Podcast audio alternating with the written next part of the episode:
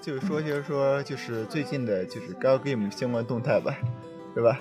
我记得最近有一部作品我挺在意的，就现在只是放出一个情报，就是嗯，反正这个我不会念，叫什么“创作比你的恋爱公式”什么的。啊，就这个，哦我也这这看到了个这个制作阵容，我觉得很感兴趣啊。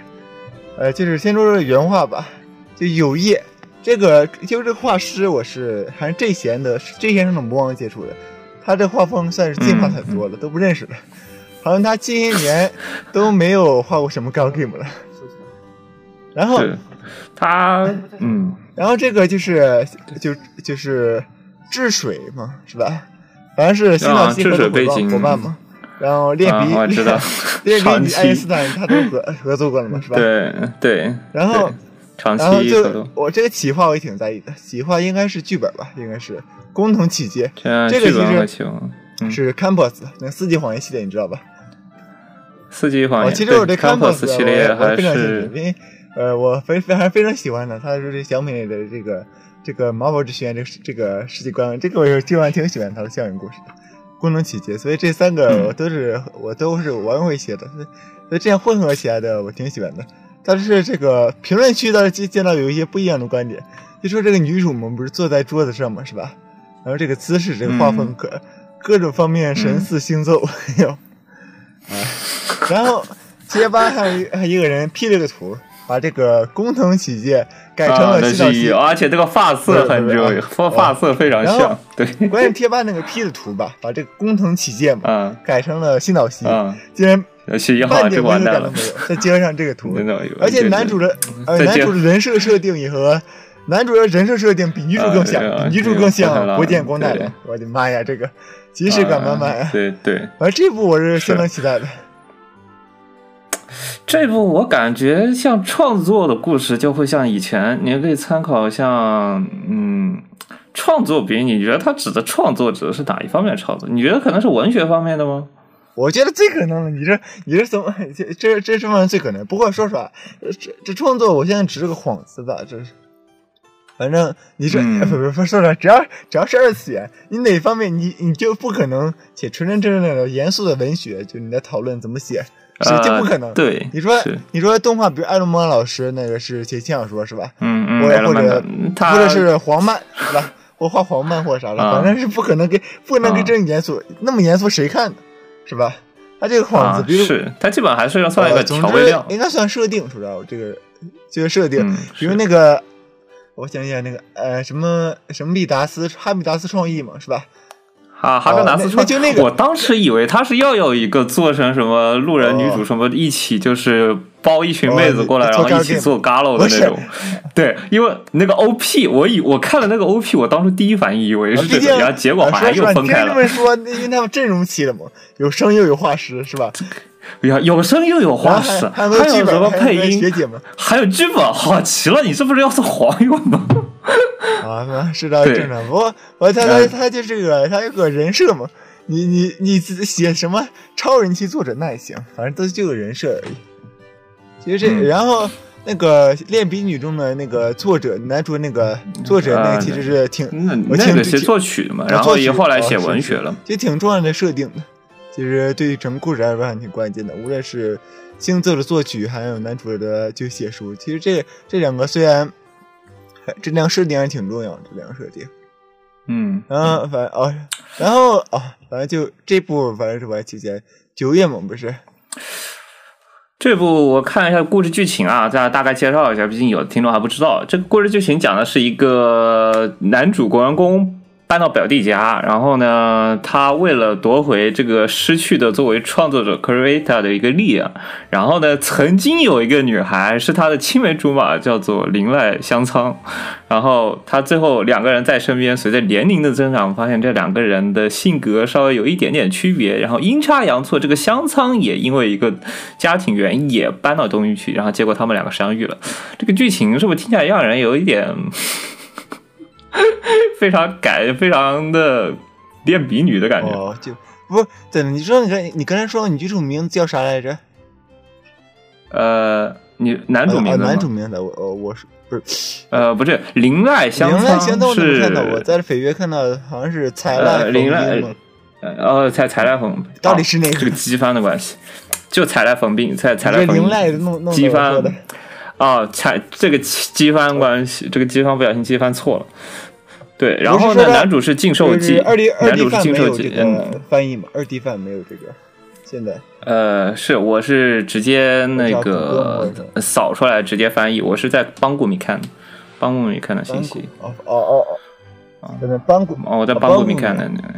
而且咱先嗯是先说这儿吧，的的确跟我们那边有点像。所以那个说实话，那个就贴吧那个 P 图水，它就就虽然标题中文 P 图是吧，但是贴吧的嗯很、那个评论根本不看这个这个 P 图的，就以为是真的了，就以为新岛西要出一部。哎，不是，你看这个剧情就让我觉得一股新岛西的那个味道，啊你知道吗？就是啊，但是但是首先创作者但是也对是啊先嗯，先呃这个是做现代对的，还还再说另一个吧，也是新岛西的，就是那个爱因斯坦的，就是一个就是相当相当于一个爱因斯坦的后后续续是吗？然后就是也是九月九月发售嘛，是吧？好像是嗯十月叫公布免费吧。说实话，嗯，爱因斯坦我也玩过了嘛，是吧？你这你要你要嗯是呃不呃，反正是呃反正是都都玩过，你玩过你这我啊，我反正是普遍的感觉就是新岛西是呃那什么来着？就是新江岛皇帝是跌落红呃跌落神坛，好像是，好像是啊说对江郎才尽了哦，没得写了。呃反正你你玩后感觉怎么样？就你玩完后，先不说这个大众说的，我我完了过后，我感觉新岛西这次写的东西就嗯缺乏一个明确的主题性吧。缺乏明确主明确。呃，缺乏一个比较明确的一个主线的一个剧情，就是中规中矩，显得也有一点无聊，不是很好。就你会看到其他的线，感觉写的非常的急，就戛然而就戛然而止的感觉。不过不过那种戛然而止的，就是就是就就是呃，我知道，就是就故事到最后嘛，是吧？就有开放式，就个人线的开，就开放式，加入这个，无言想象。这种其实就现在是特色吧，我还挺喜欢这种的留白的开放式的。呃，是留白，但是你你觉它首先他不是个全价作品嘛，然后哦，他他是个全全价作品，但是他你就说就是他是个全价作个人品，线太短了，你就说。对他实际上能写的一个个人性，而且他塞的剧情量明显是大过了往期作品的剧情量的。就是对对，其实是你看平常写日常戏，呃，就是就你说这个剧情量嘛，这文本量，我觉得这个文本量，说实话，嗯呃，我觉得这个爱因斯坦和初雪应该差不多吧，我觉得。就光文本量，嗯其实并不是算多少，这个是真不算多。初雪鹰的话，要是全程自动播放的话，三十个小时吧，我觉得，呃，比那种六十五十个小时多少多了。呃，就是我觉得它的那个设定量明显是高过它所应该的文本的，就是它可能需要写更多的去把这个剧情讲得更你说就是他就完整一些。对，就他就塞设定塞太多了，反正就是故事就就是写的文本太少，就把设定讲不好，就是用用这是嗯，对。我觉得这可能是说，这种日本的写剧本的人对于科技类的，就科技啊、科幻类的作品都普遍有一点不太擅长。哎你让他写个什么漫幻、魔幻类的，或者说一些啊、奇幻类的作品，他可能讲的还比较好设定到科幻。科幻是需要一定一点知识，一点专业知识的嘛。你魔幻那随那随便写对就修仙小说似的，那那对对对，行吗修修仙小说就爱怎么写哦怎么写的那种。哦毕竟 对呃，我不过这个题材说实话，就是我我是呃就是哎怎么说呢？要说的话，我是还是比较喜欢科魔魔幻的科幻这个方面，我不太感冒了。那种机甲战斗的，这些就机甲战斗我根本不感兴趣。就是你突然后面冒出来这个要出去打仗啊这种设定，就会让人觉得呃，这个世界观圆不回来了，你知道吗？就突然感觉这个有点像《达人的 Frankies》，你突然上上上学那个前半季十二集还在讲这个啊、什么那个地球上故事，后半截突然就去打外星人了，这种就剧情的超展开，然后又没有讲好，导致这个整个剧剧本就崩掉了。所以说，我觉得它整体架构就已经填不上，填不回来。我反正是结构上分析嘛，啊是，不过就我第一对条玩是心条忍线嘛，然后结果呃，的确是一个就是总觉得就是就就是就就是那个时候男主不是被灰鹰机构抓去了嘛，是吧？然后然后、嗯嗯然后就是就就要开始操纵机器人和那些间外国的间谍打仗嘛。然后总觉得就是日常这变得太快了，总觉得就就成对对推进的很快。是就是啊，反正这结构上问题。不过说实话，我我玩后感觉还是不错的，就是其实我主我主要是喜欢那个七岛七写的中章那种感觉。不过说实话嘛，我对这玩这个就是这个后续嘛，是吧？我还是很有期待的。我还是就是对其抱期，就是天龙高期待的。哦，你我问你，你玩过那《魔魔女恋爱日记》吗？《魔女恋爱日记》我还没有玩。哎，那个其实可以和对比一下，因为《魔女恋爱日记》它也是，它它就是它有一个 PSV 版是补全剧情，是吧？你要是光玩这个，光玩这个就是呃不本片是吧？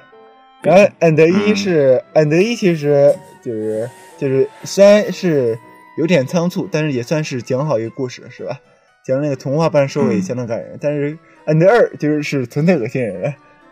对，有的时候就是我说这么把 and 一是把你就是这个把这个完最后讲了一个完美的就给这个童话故事画了一个完美的结局。N 二就是一下戳破，告诉你的现实都多么残酷，然后。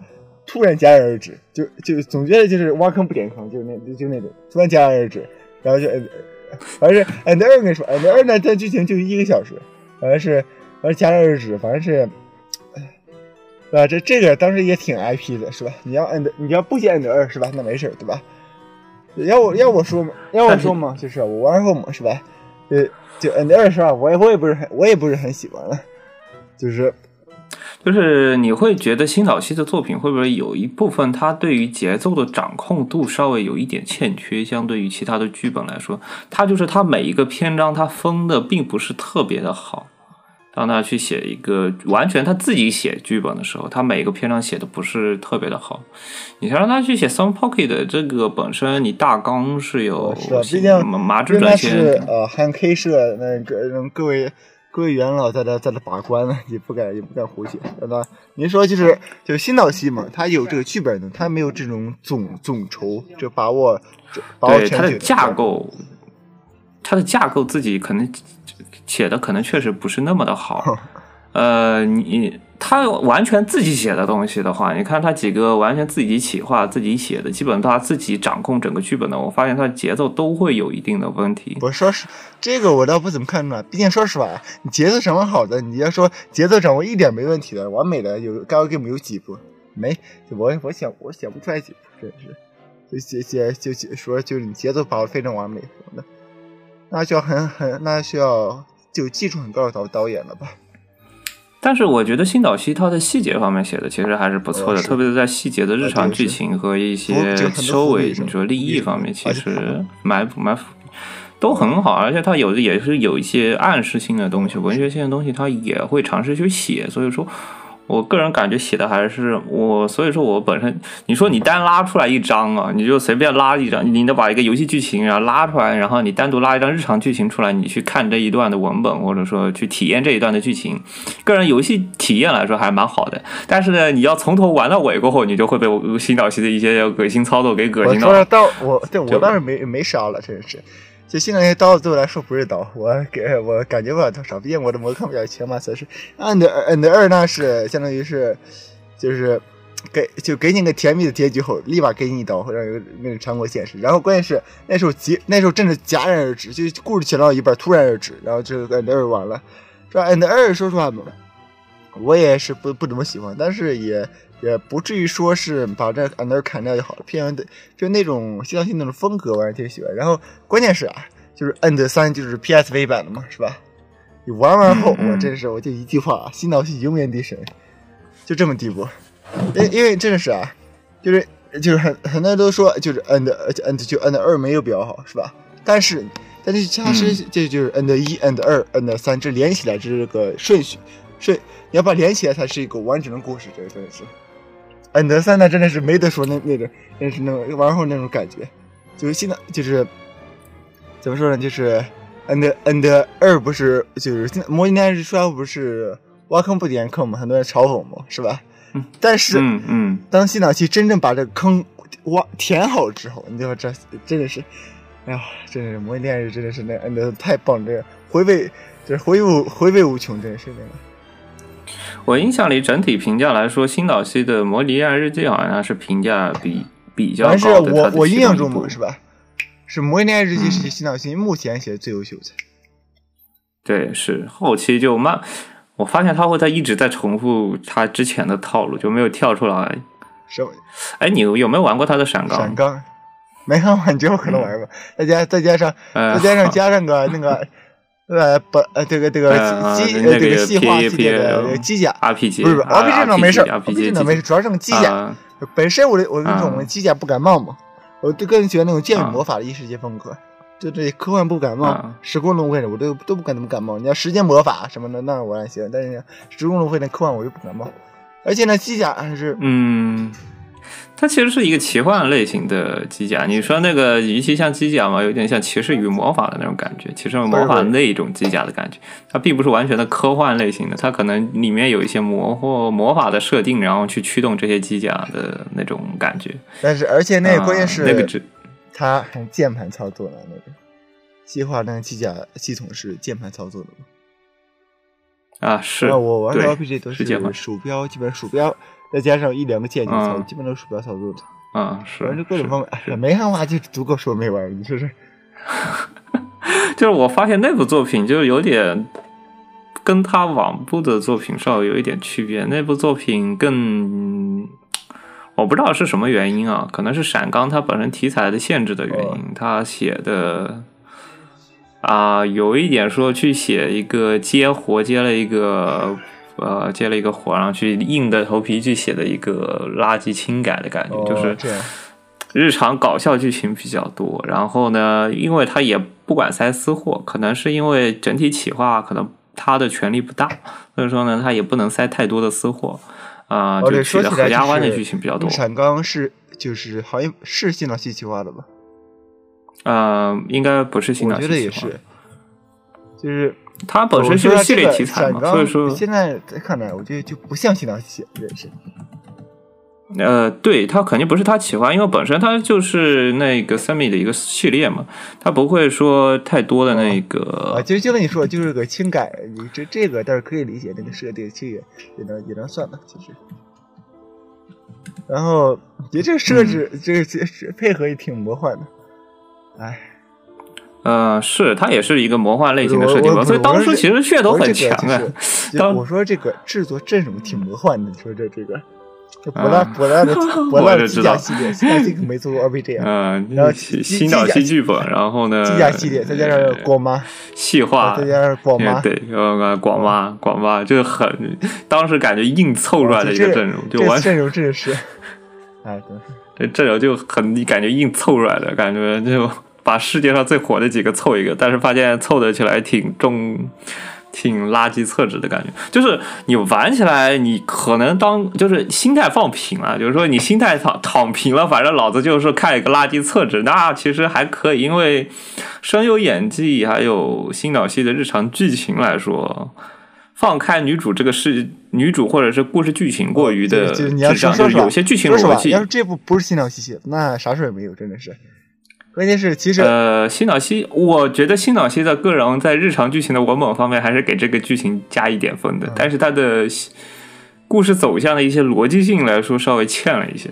逻辑性要说应该是整个作品所表达的不一样吧。你要是你要是呃这个闪你要你要是闪钢小儿戏的在感觉。闪钢要加个剧情锁，再加个 end 二，再加个真结局，那就完美了，是不是？是，就是你会有一点很明显的轻小说味，哦你会那种感觉，就是呃，剧情打打闹闹，然后呢，政治，因为你本身它其实是一个政治戏偏多的一个剧情嘛，因为你是一个王女，然后中间还有政变，还有一些反打反派的剧情，其实是一个政治戏很多的一个。剧本，但是问题是它的里面的剧情处理，还有一些男女主之间的智商，你会看到一些弱智剧情，就一看这个剧情就很有毛病，但是发现就他就真的这么做了，真的这么演了，然后呢，就你会非常吐槽他剧情逻辑，但是声优的演技以及像只只有故事才会讲逻辑，现实根本不会讲的。而且说，而且，哎，讲逻辑的剧本有几个呢？这个我倒不怎么在意了，是不是？你说讲回逻辑剧本，是新岛系不太擅长写这些东哦西，，不是是是是，这部现在不写最好，我觉得真的是。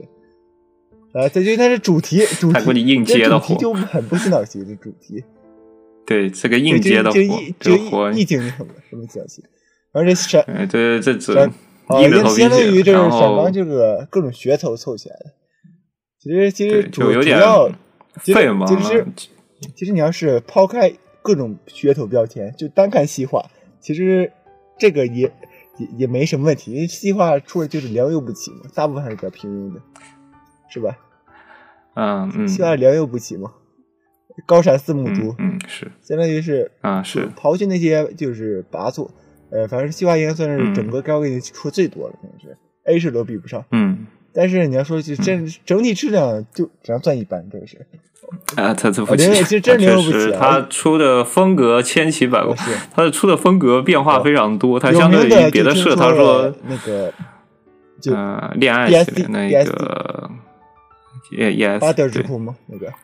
就是嗯嗯。不，二系列，哎，反正我也不会读。然后那个系列还做挺成功的，但是整体还是那嗯。Kiss 系列，出好多部，一部都嗯对关键是一部都没 Kiss 系列好出了七月还哦哦，七月也出了嘛，七月有一部也有一部高产 Kiss 系四，母猪，一年出好几部，但是就是你要说做的好吧，也也做不了多好，就一般般了，是吧？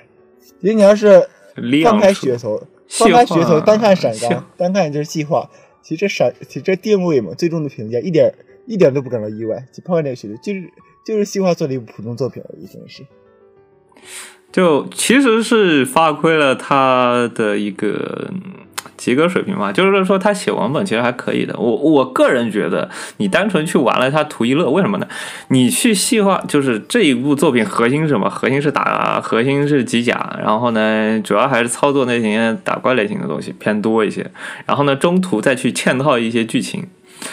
我个人觉得这个文本其实还是蛮有意思的。如果说你单纯是为了图一乐，或者说你去为了哦就是为了搞笑剧情去的话声优演技和文本都还可以就。这样说哦，就这种就年轻人说就题材异世界后宫什么的，其实这种题材为什么会这么火呢？因为它就是观众就喜欢呀、就喜欢你在那、啊轻松啊向就很轻松轻松向，然后这故就故事就是就是你要而且就按你说的，就这个闪更这故事，其实比起高 game 更像小说，是不是？这故事这题材更各种方面，更像什么？比起更像就是这故事题材，这故事剧情，比起高 game 的更像啊小说嘛？就按你说的那样。嗯，对对对，你要发现，甚至它的那个 H Sense 都没有什么，我觉得这个 H Sense 都是硬插进去的，就那种哦感觉。但是说是它甚至可以直接抹掉，就没有没有任何问题。甭管怎样，必得有。啊，我知道，对对，我知道，就是它的这个 H Sense，甚至觉得让我觉得它是硬插进去的，而不是那种啊啊、顺理成章的那种感觉。哦，它的整体故事剧情太过轻小说了，就是你可以觉得它可以一直往下演，还可以把这个故事剧情一直往下演，然后呢就演演到没完没了，然后呢中途再给你来个大结局，然后这个小说就结束了，这个这个剧情就结束了。所以说就特别的小说式的那种，你男主遇到一个问题，然后主角团一起去处理掉，然后男主又遇到问题，主角团一起去处理掉，然后每一个故事剧情之间都有一些伏笔是跟最后最后 BOSS 有关的，因为他都会操控就是大 boss 去引起这种事呃事情啊，或者说啊、操控一些背后的一些恐怖袭击啊之类的，然后一点一点的引向那个大的 boss，然后最后把 boss 一起解决掉，然后这男女主，然后最后选择你是继续在异世界呢，还是说你继当然现在续比较比较留在异套路剧情，世界呢？而且想说那种套路比较。啊，对，就很很剧很轻小说这种范式的哦套路化的这种剧情，整体我觉得还中规中矩。就是如果你不说你抛开清新岛西，或者说你抛开这个闪钢这一个系列的这个东西，你单纯做一个作品来说，我觉得可以去尝试一下嗯，非常的一搞笑，而且非常轻松。一般作品。你要嗯把对定位，就你定位太高，这种加成是的。呃，对你对于你如果说你要参考往期作品来说，这个定位确实很高，因为它有一点，你就像有点像昭和男儿平成废宅，就有点像那种感觉。这个整体的剧情就非常的废宅系的剧情，哦，媚宅系的，嗯呃，不算媚宅，因为它就是你媚宅其实是有一点那种宅臭味的那种，说呃必须需要卖卖福利或者妹子倒贴。我觉得这个就是一个傻白甜的女主，就是非常，你看这个女主嘛，我之前一直带入是露娜萨嘛那种就是大小姐，但是她这个就是傻白甜型的，哦就大小姐完全不易失是傻白甜型的，然后需要一个男主去带她，然后就感觉这个男主这个女主怎么这么的笨呢？这个女主太笨了吧！这个大小姐连算术都不会算，然后呢，就是这个女主是笨到什么程度呢就是被人卖了，被人卖了还要帮人家算账的那种数钱。对啊，帮人家数钱呢，所以说就很笨的那种，就是你不能把它太当回事，太当回事你就会气炸了，你知道吗？就气炸就拉满不是了。个没落的贵族大小姐吗？呃，过对，就是你看到他落魄是有原因的，就是太太笨了。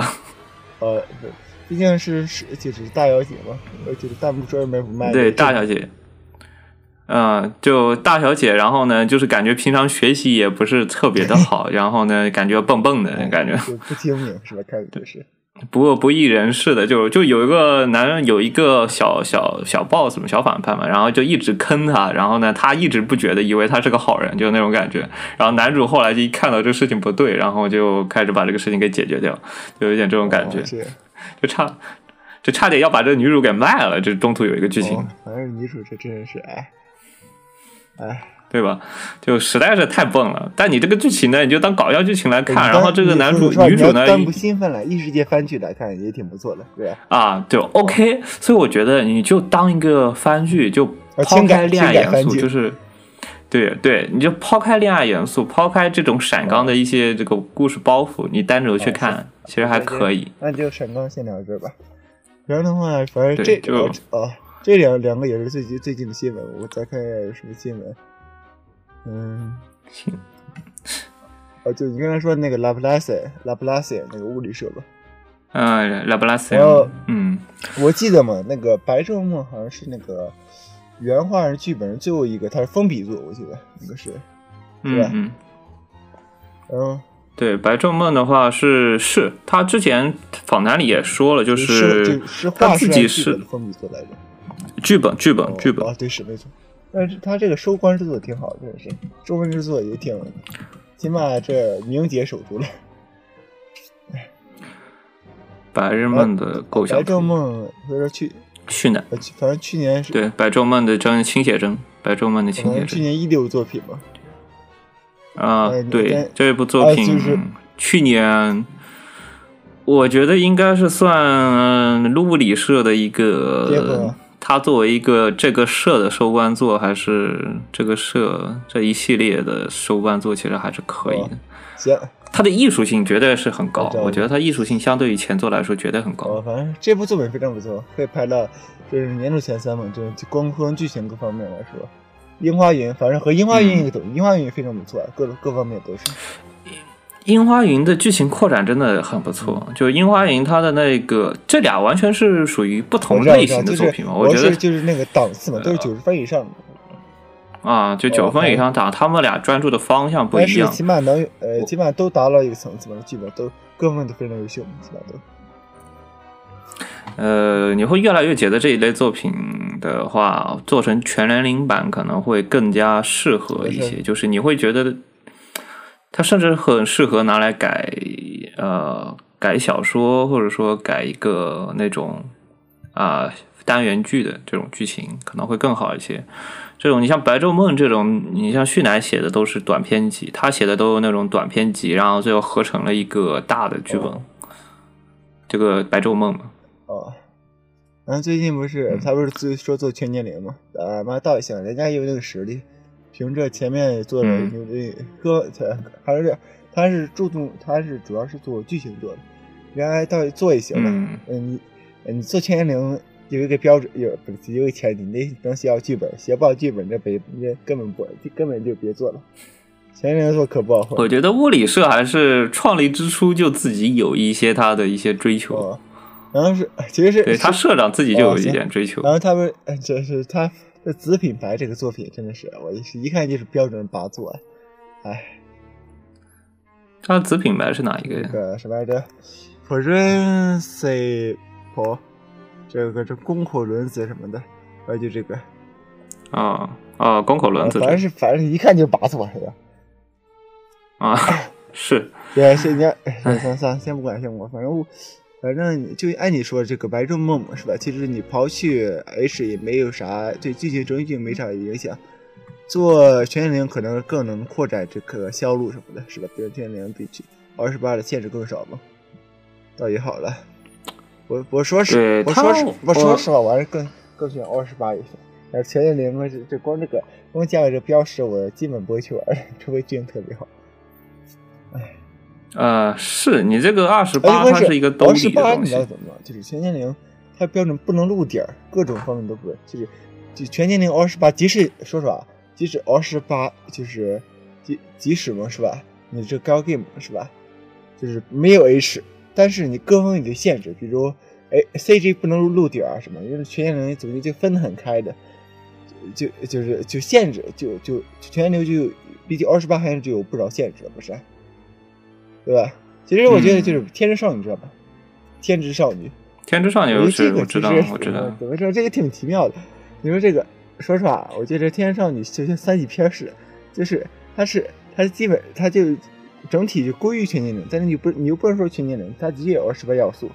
那你要说它，你要说正正经说 H 场景嘛，就就两三个，而且而且那个那个那个器官还没录，也不需要打码，对，就像三级片似的，根本没录，这这这种形式。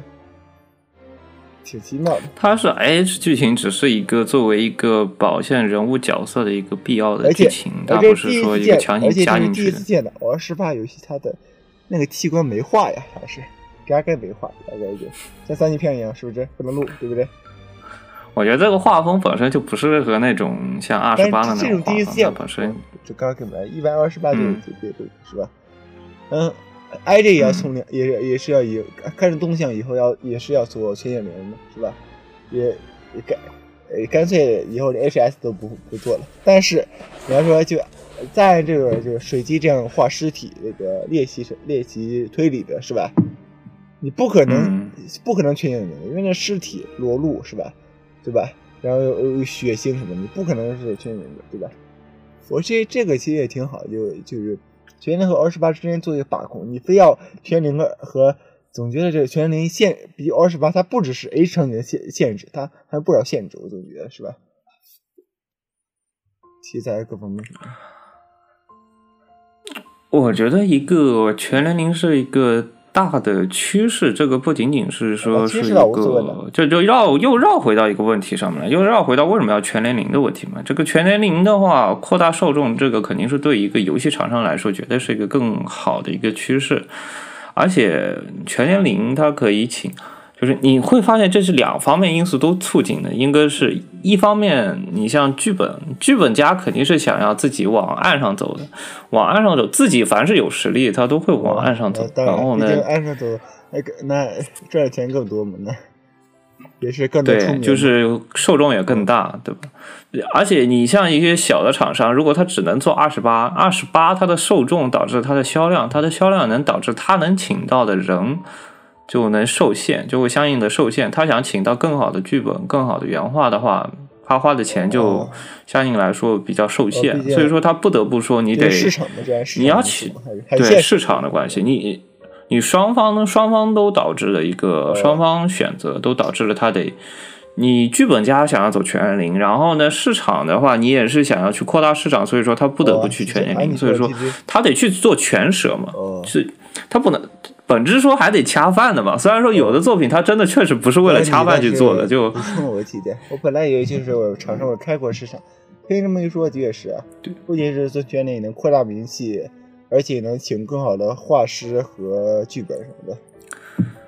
对，就是越大的作品，越重要的作品，它越不能失败。越不能失败的话，它所导致的结论就是，它必须要扩大市场，扩大市场，保证它的一个基本的销量，才能说去你企划做的越来越大，你请的画师越来越重要，然后您请的脚本家越来越重要，你拿的钱越多，你花的钱越多，你越不能让这个企划失败。那只能怎么办？做做做全年龄，做全年龄可能要去丧失到一些你的呃剧本方面的东西，这个肯定必须要舍，但是。你创作嘛，本来就是一个画了个圈的东西，你不能说火随便。你还老是吐槽这日漫性那种性无能什么的，哎呀，你但是你不能性无能，性无能固然是不是？你也能有，我说就回复术士，你知道吧？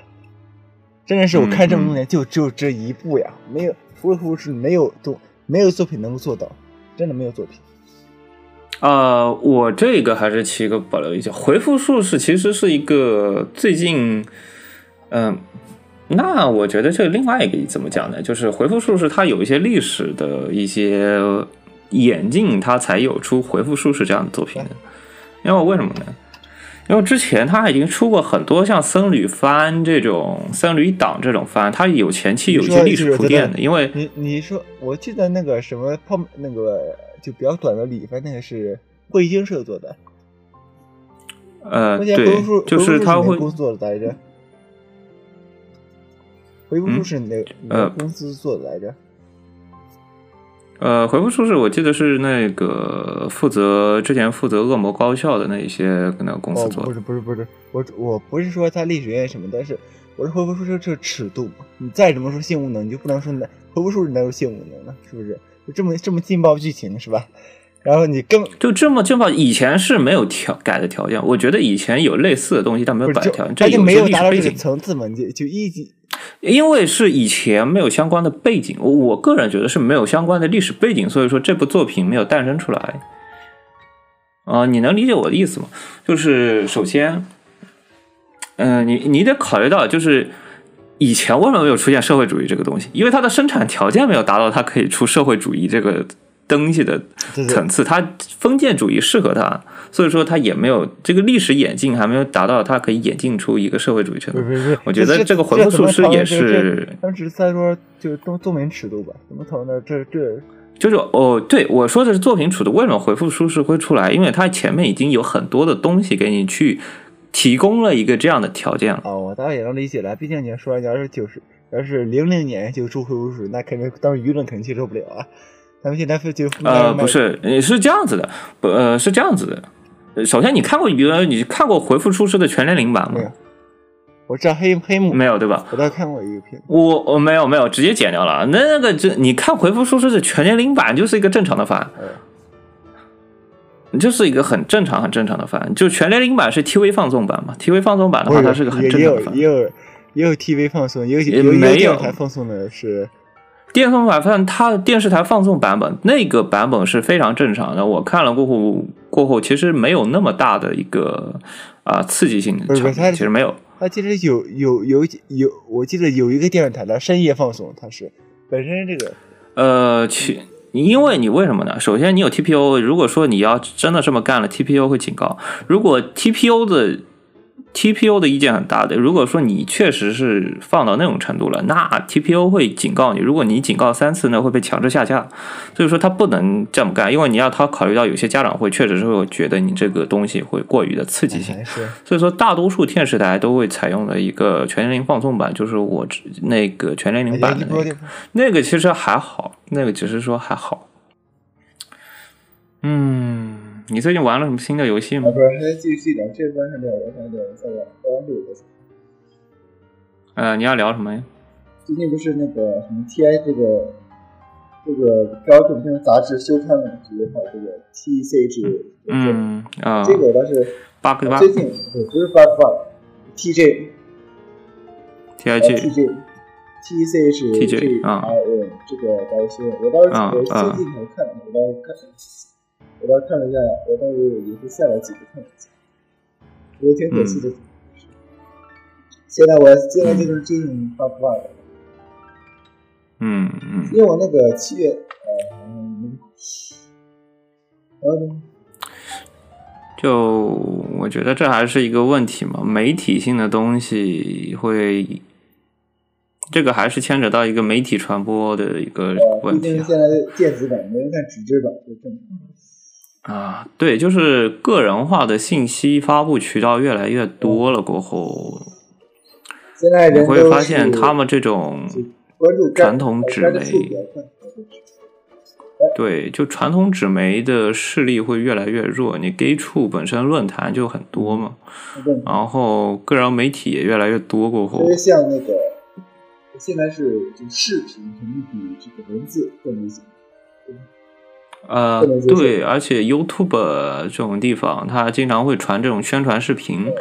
你点开那种视频，你打开邮箱，你会发现流媒体时代这种更新你会越来越快了嘛？它会很快就能知道你最新的新作，它直接发个 PV 在 YouTube 上面，或者画发个图。最快的还是我我记得有感觉，就是有的是该出的真的快，比官网上快是我不知道它怎么发出来。呃，该处是，对，这个是有一部分原因素嘛？就是有时该处就官网还没出来，该处的就就出来新消息。这个我觉得还有一部分元素就是会社与这些论坛，还有一些杂志社的相互合作。我觉得有的时候，我我虽然说这一系列网站越来越就是一个下落的趋势嘛，但是我觉得就本身纸媒还有它的作用，就是除了发布信息以外，我觉得它的访谈部分也是很重要的一个。就是你因为你要是我我发现啊，就是你就比如说那个扎德胜他做那个是吧？他就跟我谈过，说是你就就就做这个访谈，说你就那么多信息你哪找？如果如果我想找就一时呃，就是想找找不到，这种方面就相当缺的。他说就是那个就是说那个杂志访谈，然后他说我们有一个问题就是，可能它对实体没有扫描版，这个是一个很大的一个问题。对，就是这又聊到传媒流媒体时代变化问题嘛，就是以前是纸媒，要是它有电子版本，哦，对，以前是纸媒嘛，这些珍贵的历史材料你很难去拿到。然后，但是最近嘛，就越来越多人会，这些日本日本人脑子还是转的还是有一点慢。你像国外的很多杂志。都自己出网站和一些电子刊，你自己去订阅过后，他直接发给你的邮箱里电子版。就是有历史视频，日本学互联网方面比方面比较慢，就比如嘛，是吧？嗯。就说论坛其实很早。我说是，咱们就就贴吧是吧？就是楼中楼早有的？你想你想回复一个人的这一个人发的一个一个帖子是吧？你在这个楼下回复行是吧？日本人现在的那个楼中楼，你得你得啊，就比如你啊，你要回复一个三楼的帖子，然后你要然后你就要回复到二十九楼，别人别人想看到到二十九楼翻去，这个现在挺方便的。这个应该是老的，你知道日本人是不太会变通。他如果一个老的系统用习惯过后，他就自个儿就自自娱自娱自乐，然后呢，他也不会想着别的东西。你像 Reddit，你那种东西，Discord 很多，但是他到现在还不用，他还是用老的论坛。老老的好的话，我觉得用用也没啥，只要是东西够好。嗯，他们就习惯了，他们已经习惯了那一个逻辑了，然后他也就不会想着改了。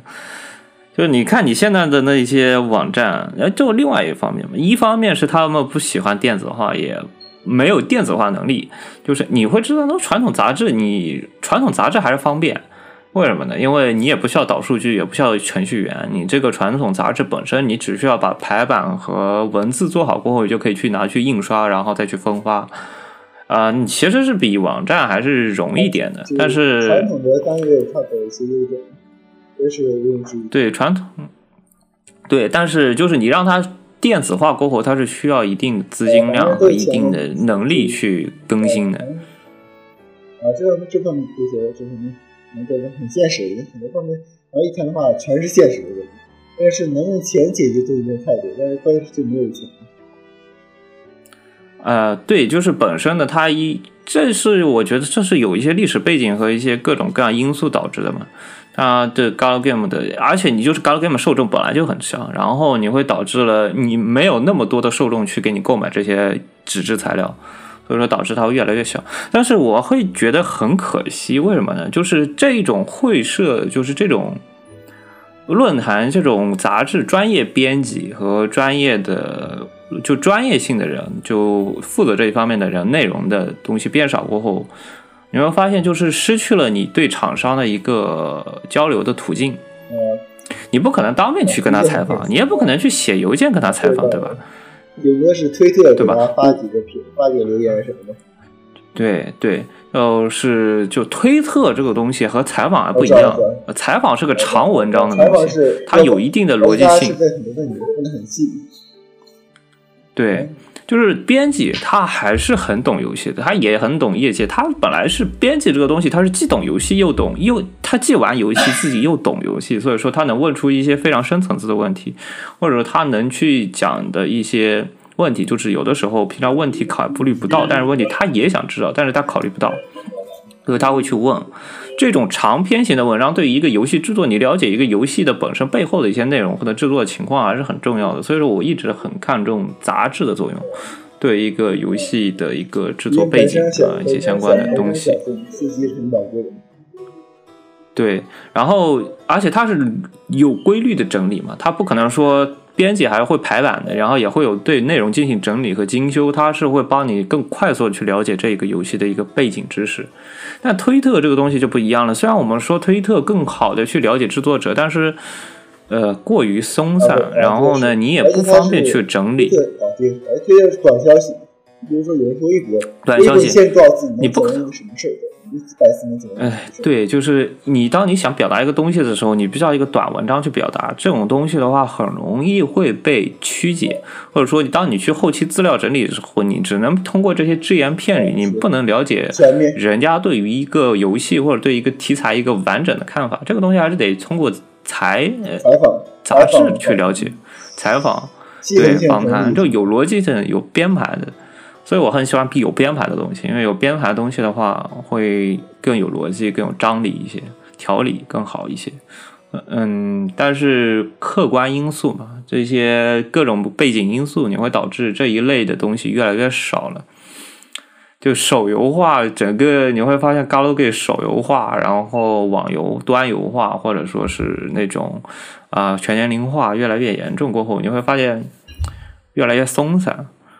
因为你不可能去采访一个手游，我的制作一个想法，对吧？你这个没有想法，做做先做吧，先做了，然后之后有新想法，然后继续做更个新的篇章。手游的一个本身的一个特点，就是它没有一个完整性，它的架构不完整，因为它是只讲了一半的故事。手游的话，你不可能说我把这个故事剧情讲完，这个手游停服，这个不可能的，它必须要一直往下讲，这是手游的一个特点。啊，你的 Galgame 嘛，本身还是一个剧本，它卖出来就是一个一个完整的剧本，然后它评价也是一个一个完整的剧本，所以整体评价会非常的完整啊。所以说你再去通过一些采访的时候，你会更好的去了解到它的一个剧情故事本身。